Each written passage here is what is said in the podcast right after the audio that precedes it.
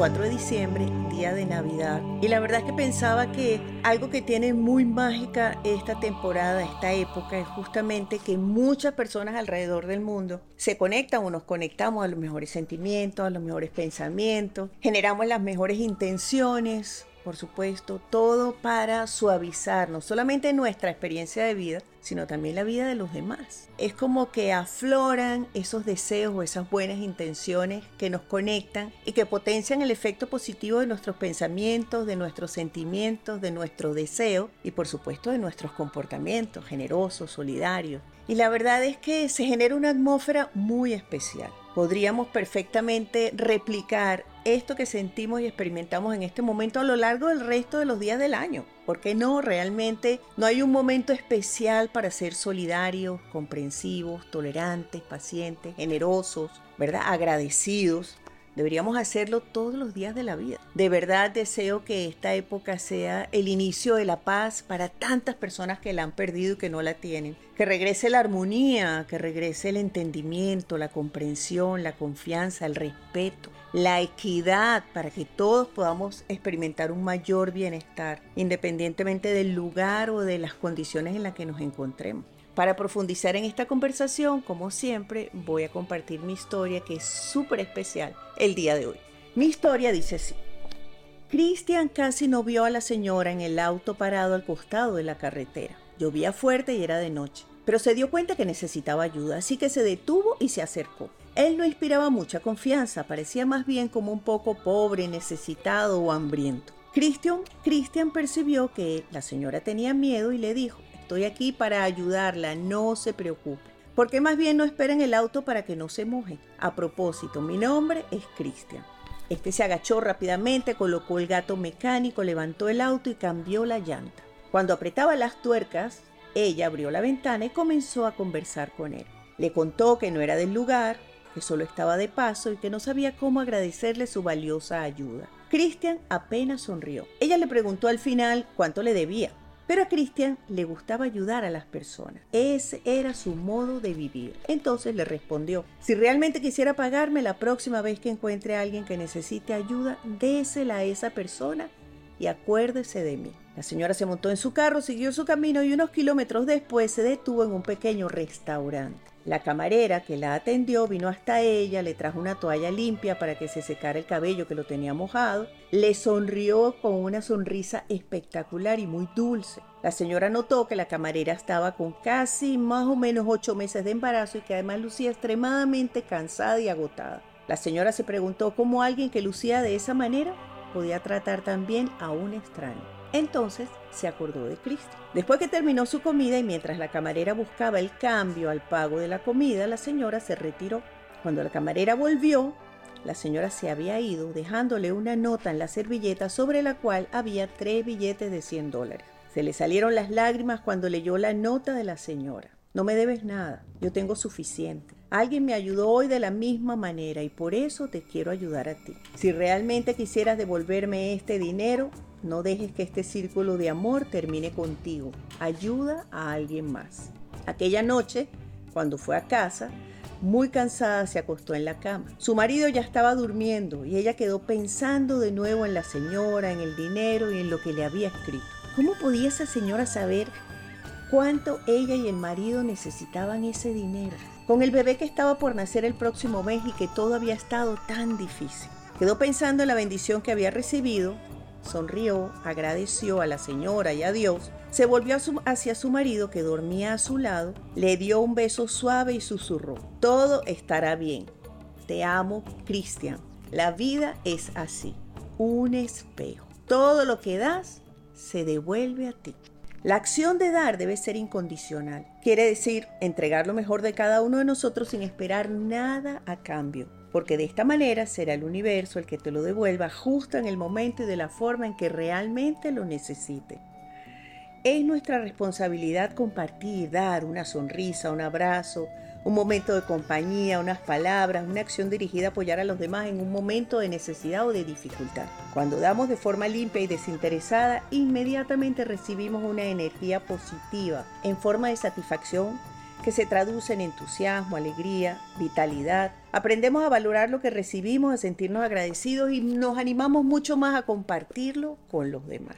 No sé si te diste cuenta, pero el esposo de la camarera de nuestra historia era Christian, el mismo Christian que solamente unos momentos antes había ayudado a la señora que realmente lo necesitaba. Tal vez esta es la parte más extraordinaria de esa historia porque nos recuerda que nunca estamos solos. Aunque haya momentos en los que nos sentimos desolados, porque tal vez en este momento te sientes solo, desanimado, desmotivado, sintiendo que te equivocaste al tomar esa decisión pensando que no vas a poder superar esa pérdida o esa experiencia que acabas de tener tan difícil o tan inesperada.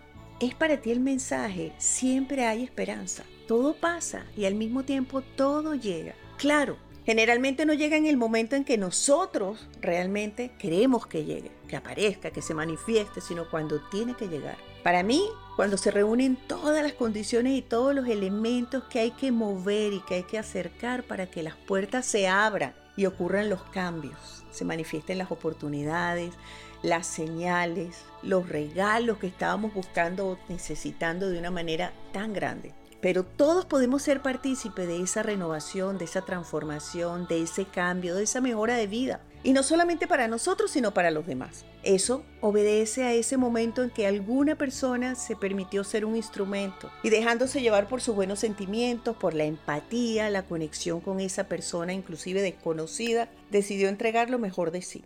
Decidió entregar lo que tenía. Por eso el dar es una herramienta tan poderosa en nuestras vidas para apoyar, para acompañar, para sanar, para relacionarnos y conectarnos con los demás, para suavizar la vida y las experiencias de otros.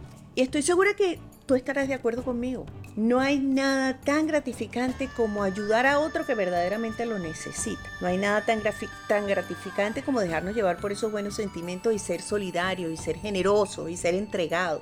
Es más, poder hasta dar lo que necesitamos nosotros en un momento para que otro surja, se levante, se recupere, se renueve, vuelva a empezar, se sienta querido, acompañado. Es maravilloso. Y todo eso realmente lo produce el amor y esos buenos sentimientos que son intrínsecos del ser humano, es decir, están en el interior de cada uno de todos nosotros. Ciertamente hay momentos en donde la mente, un poco afectada por los prejuicios, por las experiencias no fáciles, sino más bien difíciles que hemos tenido en algún momento, nos cohiben, nos limitan, nos impiden ser todo lo generosos, todo lo dadivosos que podríamos ser.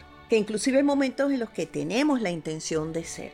Tenemos que vencer esa resistencia, porque mientras más damos sin esperar, sin detenernos ni siquiera unos segundos a mirarle la cara a la persona o a esperar sus frases de reconocimiento o de agradecimiento, estamos seguros de que la vida encontrará ese momento perfecto para hacérnoslo llegar. Es una época de rescatar viejas amistades, viejos vínculos afectivos que fueron tan importantes para nosotros y sorprenderlos con un mensaje y unas palabras de gratitud que le permitan sentir que no los hemos olvidado y que siguen formando parte de nuestra experiencia de vida. Es una época definitivamente para orar, para meditar, para enviar nuestros mejores pensamientos y sentimientos a todas las personas que en este momento se encuentran en guerra, en problemas, en limitaciones, en peligro, en angustia, en tristeza, en necesidad. Que esa compasión nos una, vuelva a hacernos conscientes de que somos un solo grupo que se llama humanidad a pesar de nuestras diferencias y que todos buscamos lo mismo, vivir y experimentar la paz. Realmente esta es una época de alegría, de compartir, sí, de conectarnos con los mejores sentimientos, de hacer una especie de inventario de vida y decir, oye, todo lo bueno que me ha pasado este año, todo lo que cambiaste, mejoraste, adquiriste, llegó a tu vida, suavizó o solucionó alguna situación en la que estuviste atrapado temporalmente para valorar inclusive la llegada de nuevas personas a nuestra vida, personas que acabamos de conocer y que descubrimos que son personas extraordinarias, para agradecer y reconocer la presencia de nuestras viejas personas, más importantes, las que forman parte de nuestro entorno personal, familiar, afectivo, conectarnos con ellos y de alguna manera tomar la decisión valiente de renovarnos y transformar nuestra experiencia de vida. El primero es dar las gracias. Sí, compartir gratitud, que significa hacer un proceso bien interesante y bien importante. Pasar por la revisión consciente de todos los regalos, de todas las bendiciones, de todos los elementos positivos, buenos, importantes y esenciales que forman parte de nuestra experiencia de vida. La gratitud nos llena de buenos sentimientos, nos hace sentir queridos e inmediatamente agradecidos por todo lo que recibimos inclusive de otros a los que pocas veces nos detenemos a agradecer y a reconocer. Que sea esta una época para reconocerlo, agradecerlo y, ¿por qué no?, sentirnos motivados y motivar a los demás a continuar compartiendo con los demás lo mejor de nosotros y de sí mismos. Podemos también dar en esta época el regalo de la comprensión. Sí, es tan importante especialmente en nuestras relaciones más cercanas. Ampliar nuestra comprensión hacia el otro y de repente en lugar de hacer lo que siempre hacemos, interpretar lo que nos dijo o lo que hizo como una ofensa personal directamente dirigida a nosotros, cambiar la perspectiva y decidir está estresado, está preocupada, está angustiada, no me vio, no se dio cuenta, quién sabe qué estará viviendo comprender, pasa por el proceso de aceptar, de dejar de esperar, de pasar la página y de abrirnos a todo lo nuevo y lo bueno que la vida tiene para nosotros. Compartir el regalo esencial de brindar la atención. Pero ¿qué es dar atención? Dejar de hacer lo que estás haciendo y dirigir tu mirada y tu atención mental a esa persona. Eso es amor. Cuando alguien te atiende, tú sientes que se conecta contigo, que está ahí realmente, te sientes comprendido, te sientes querido, te sientes reconocido, te sientes importante, te sientes hasta especial. Y es que en prestar la atención también está escuchar, escuchar con conciencia, escuchar con atención. Cuando prestamos atención, nos detenemos, bajamos la velocidad, miramos a los ojos, dejamos lo que estamos haciendo y nos conectamos para dar amor. También podemos compartir el regalo de la reconciliación.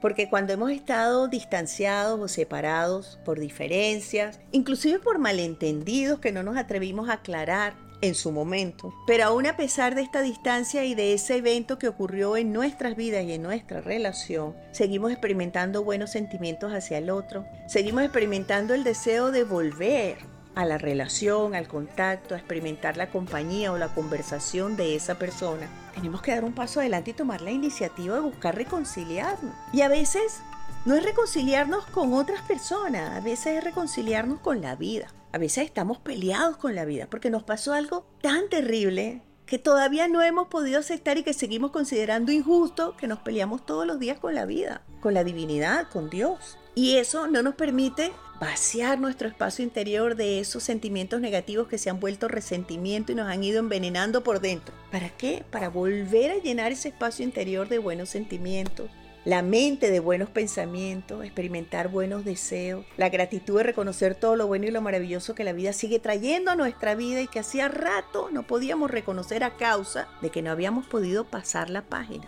Reconciliar significa aceptar lo sucedido, ampliar nuestra comprensión para perdonar o perdonarnos, dar el primer paso para expresarlo, pasar la página para dejar el recuerdo de ese evento atrás, aprender algo de esa experiencia para crecer y luego seguir con la relación o con la vida con nuestra mejor actitud. Abierto a recibir todo lo bueno, todo lo especial, todo lo maravilloso que ocurre en el día a día y que muchas cosas perdemos por no prestar atención para suavizar nuestra experiencia de vida.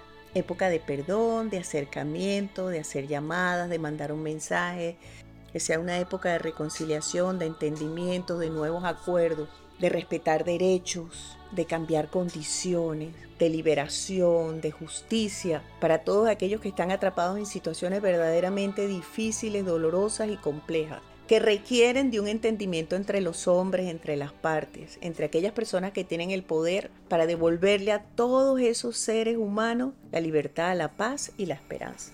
Abrazo fuerte, suelta el pasado, vamos, deja de preocuparte tanto por el futuro, vive el presente, momento a momento. La vida es maravillosa, estoy segura que pronto todo va a estar muy bien. Besitos.